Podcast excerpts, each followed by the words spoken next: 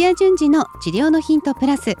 日本オランダ都市療法協会代表理事の土屋先生にお話を伺いながら進めていきます。この番組は治療家の皆さんへ届ける番組です。今日の質問は転職検討中の理学療法士大病院小クリニック独立どれがベスト？現在大きな病院で理学療法士をしています。リハビリスタッフは良い方ばかりなんですが医師をはじめ看護師さんたちとの相性が悪くやめようかと悩んでいます。次に転職するとしたら小さいクリニックなどを探す方が良いのか。また大きな病院を探すべきなのか。それとも独立した方がいいのか。悩みまくっています。何か良いアドバイスがありましたらお願いしたいです。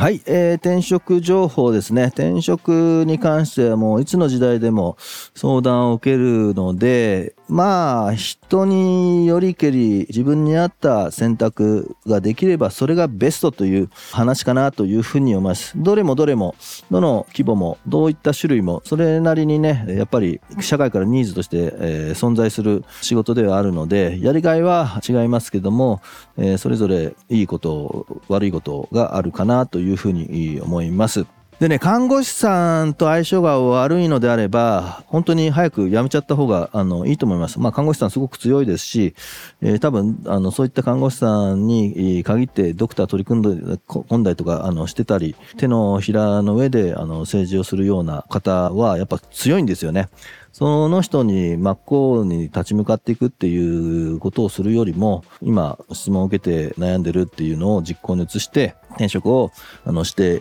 えー、ければいいんじゃないかなというふうに思います。でまあそのね転職する先ですよねどうしようかなっていうことの今回の質問なんですけれどもそれぞれメリットデメリットあるいはどういう意味があるかっていうのをまあ今から紹介しますけれどもやはり最終的に自分はどんな治療家を目指したいのかなとか自分の5年後10年後の理想の治療家像だったりとかいろんな患者さん見てきた中でどんな人の治療をさせてもらったのがすごくやりがいあってあの良かったなっていうそれをねあの大事にしていただければなというふうに思います。でせっかく転職をするんだっていうところなのでずっと仕事をしててもう職場はあんま好きじゃないんだけども収入のところで我慢してずっと働いてそれね飛び出すことはできないんだとかっていうね選択することができないような状況ではないのでで、今から飛び込むところは自分がやりがいを持ってるやるべき職場だとか、こんなことを昔我慢してた夢をね、またやるんだっていうような、そういった場でね、あの選択して、え、飛び込んでいったら、まあどこ行っても結局いろんなね、トラブル、人間関係、仕事で、え、ありますから、でもそれを乗り越えていけるぐらいの情熱、興味、ね、やりがいがある場所で働いていけると長く続くかなというふうに思いますので、そこの部分ね、今日のこのクリニック、独立、病院、えー、いろんなことを考えだとは思うんですけど、その一歩先のね、自分が何をね、あの、求めてるのかっていうところ、えー、どういうところだったら安心するのかとかってね、そこの部分をしっかりと整理していただければなというふうに思います。ではね、まずね、大病院ですね。で、大病院に、えー、もし転職した場合、あなたは一平卒として入っていきますので、えー、当然そこのやり方、で、チーフのやり方、すごくそこのあのやり方が最先端。まあであれば全然多分あなたもやりがい持ってそれのスキルを学んで成長していきながら、えー、治療家としてねなんかすごく夢がある話でいいんだと思うんですけどまあ大体そういうところ少ないですよ。あるいはそういうところは人気があるのでなかなか求人が出なくて求人が出てもすごいあの競争率なので通常手を挙げて入っていく求人出してるよっていうところはそんなに魅力がないところだと思います。で意志が強かったりそのリハカで何十人もいてそこの中のね人間関係でチーフがすごく幅を利かせてるような場所ですので、まあ、そこのやり方がもう球体以前の古いやり方であってもあなたはそこでそのやり方に沿ってねどんどんどんどん大量の患者さんを流し作業的にこうやっていくとかっていうような感じだと思いますがまあメリットとしてあの定期的にね病院側の研修と称していろんなねセミナーをまあ、病院によってはあのそこの病院に先生を招いてくれたりとかっていうとこもありますし愛知のトヨタ系の病院とかですと研修ごとにあのランクがあるのかな？あの研修に行くとポイントになるみたいな感じで研修費はね自分でちょっと出さないといけないですけどもっていうとこもあったりとかしますのでまああの求人の時に条件をいろいろここは確認した方がいいのかななんていうふうに思います。まあ、ただね、大病院に行くと、ちょっと個人プレーを嫌う傾向があるので、この部分ね、自分の提案とか気がついたことを改善のためになんかあのやっていこうっていうような意見は潰されちゃうような、そういったところもあります。それがね、一方ね、小クリニックになってきて、本当雰囲気のいいところであればもうミニグループでねどんどん研修して治療スキルを上げていこうとかっていう場所もあの知ってますし提案していくとそれを取り入れてじゃあ挑戦してみようかっていうので新しい試みをやったりとかってねいうところもありますがまあ小クリニックであるともうなんか経理のとこがね、しっかりしてなかったりとかして、組織的になんかね、ぐちゃぐちゃとかしてると、さすがに給与の支払いが遅れるとかっていうのは、最近少ないかとは思うんですけども、クリニックの中には、そこはもう総合力なので、オーナーと院長が同じであると、往々にして、だいたい院長がいっぱい、診察をいっぱい回すがために、えー、疲れちゃって経営の方の舵取りをちゃんとしてなくてクリニック自体がなんかあの迷走してるみたいなところもあったりとかしますのであのそこは気をつけてください。であとはそういった大病院とは違ってクリニックに入っていくとなんか周りに諸先輩にすごくスキルを持った方がいないことが結構多いようです。でやっぱり中途採用にしてもなんか他の流派をちょっとあの自信持ってやってきたっていう人とかを採用とかしちゃってる場合はまあやっぱ病院あのクリニックのやり方とは違うっていうのでひねくれちゃったりとかあるいはもう独断で自分でわがままし放題でやったりとかそういったクリニックだからなんかやっぱリハビリのリハ科のチームワークが全然なってないとか、そういった小さいクリニックならではのね、チームビルディングができてないっていうところもありますが、そこにね、無名ではあるけども、すごく自分で勉強されて、えー、一緒にやっていこうっていうようなね、才能あふれる若い理学療法士さんがいるようなね、その方がクリニック取りまとめたりとかしてる勢いのあるところに偶然当たれば、ものすごく自由度は広く成長するかなというふうに思います。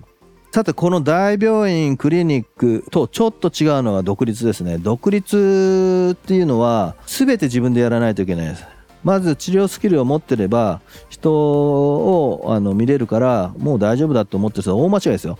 あの集客するっていうのはまた全然別のスキルですのでまあ、お店を開けるとか店をね店舗を持たずに、まあ、パーソナルトレーナーとかわからないですけどもあるいは都心部では最近場所借りが簡単なので、えー、予約が入った時だけ、えー、時間貸しでねレンタルスペース借りて治療サービスをあの提供するみたいなあやり方できないことはないんですけどもお店を持ってないと住所がなくて屋号がなくて宣伝しにくいんですよね。ただお店を持つってことは、ね、賃貸契約をして、住居と違って、あの、お店は、まあ、変わった商習慣ですけども、あの、仲介料とか、最初に初期費用で、最初の家賃かける半年分とか、平気でかかります。まあ、そこの、だから、最初の資金がちょっと大変ところだったりとか、えー、いやいや、マンションの一室みたいなのでやりますよっていうマンション、都心部でないと、事務所として使ってね、まあ、いわゆる仕事をして、もう OK っていう